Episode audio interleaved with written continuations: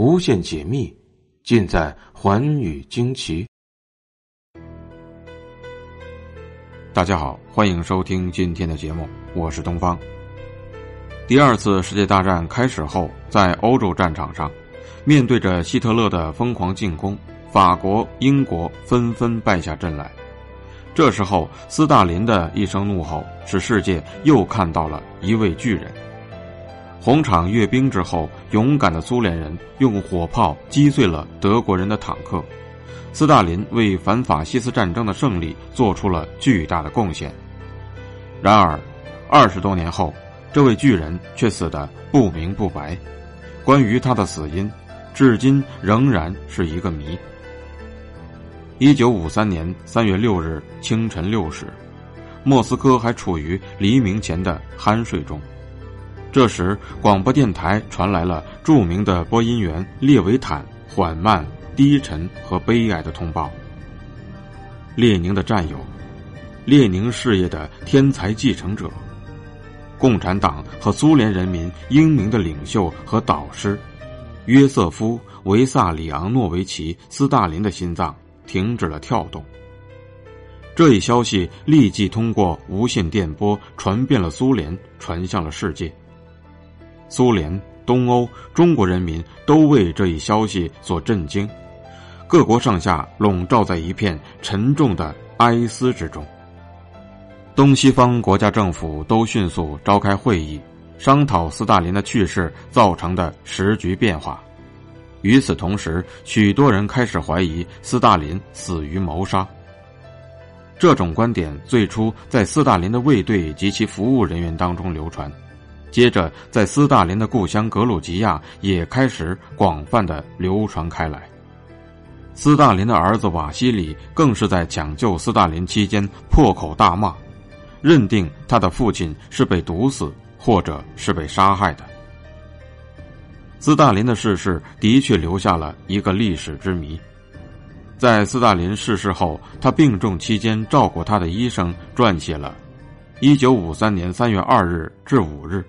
约为斯大林病史，记述了从医生们三月二日到斯大林的别墅，直到三天后斯大林去世这段时间的病史。这份报告直到一九五三年七月才完成，整整写了四个多月。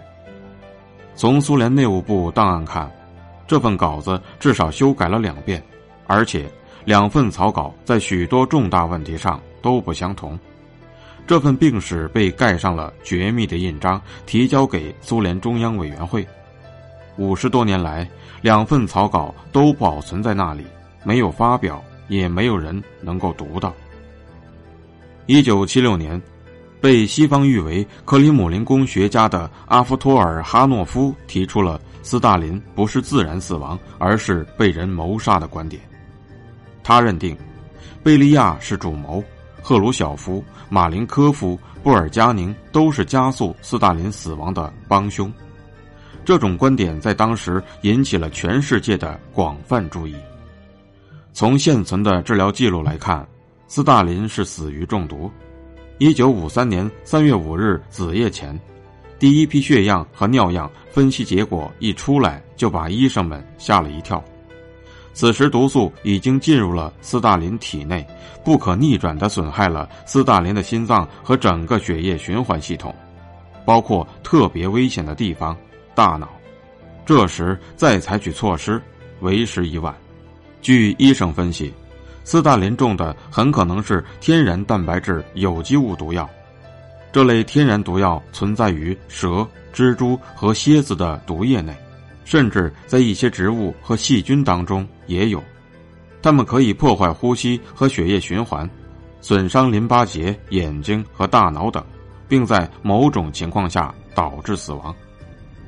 斯大林死后，医生对其遗体进行了解剖，更加的证实了克里姆林宫医疗管理局中央临床诊断实验室的各种检验报告。关于事实的真相，关于斯大林身死的秘密。在当时进行了隐瞒，理由是这属于斯大林家庭的私人秘密，七十五年之后才允许解密，这要等到二零二八年。后来，直到赫鲁晓夫执政时期，一直有这样一种传说流传着：斯大林并不像正式公告所宣布那样死在克里姆林宫里，他是在近郊别墅去世的。不过，这也只是传说而已。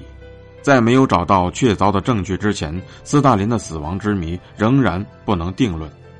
我们只有等到二零二八年档案的公开，才能真正的了解到。斯大林究竟因何而死？感谢您收听今天的节目，《欢宇惊奇》，明天继续为您解密。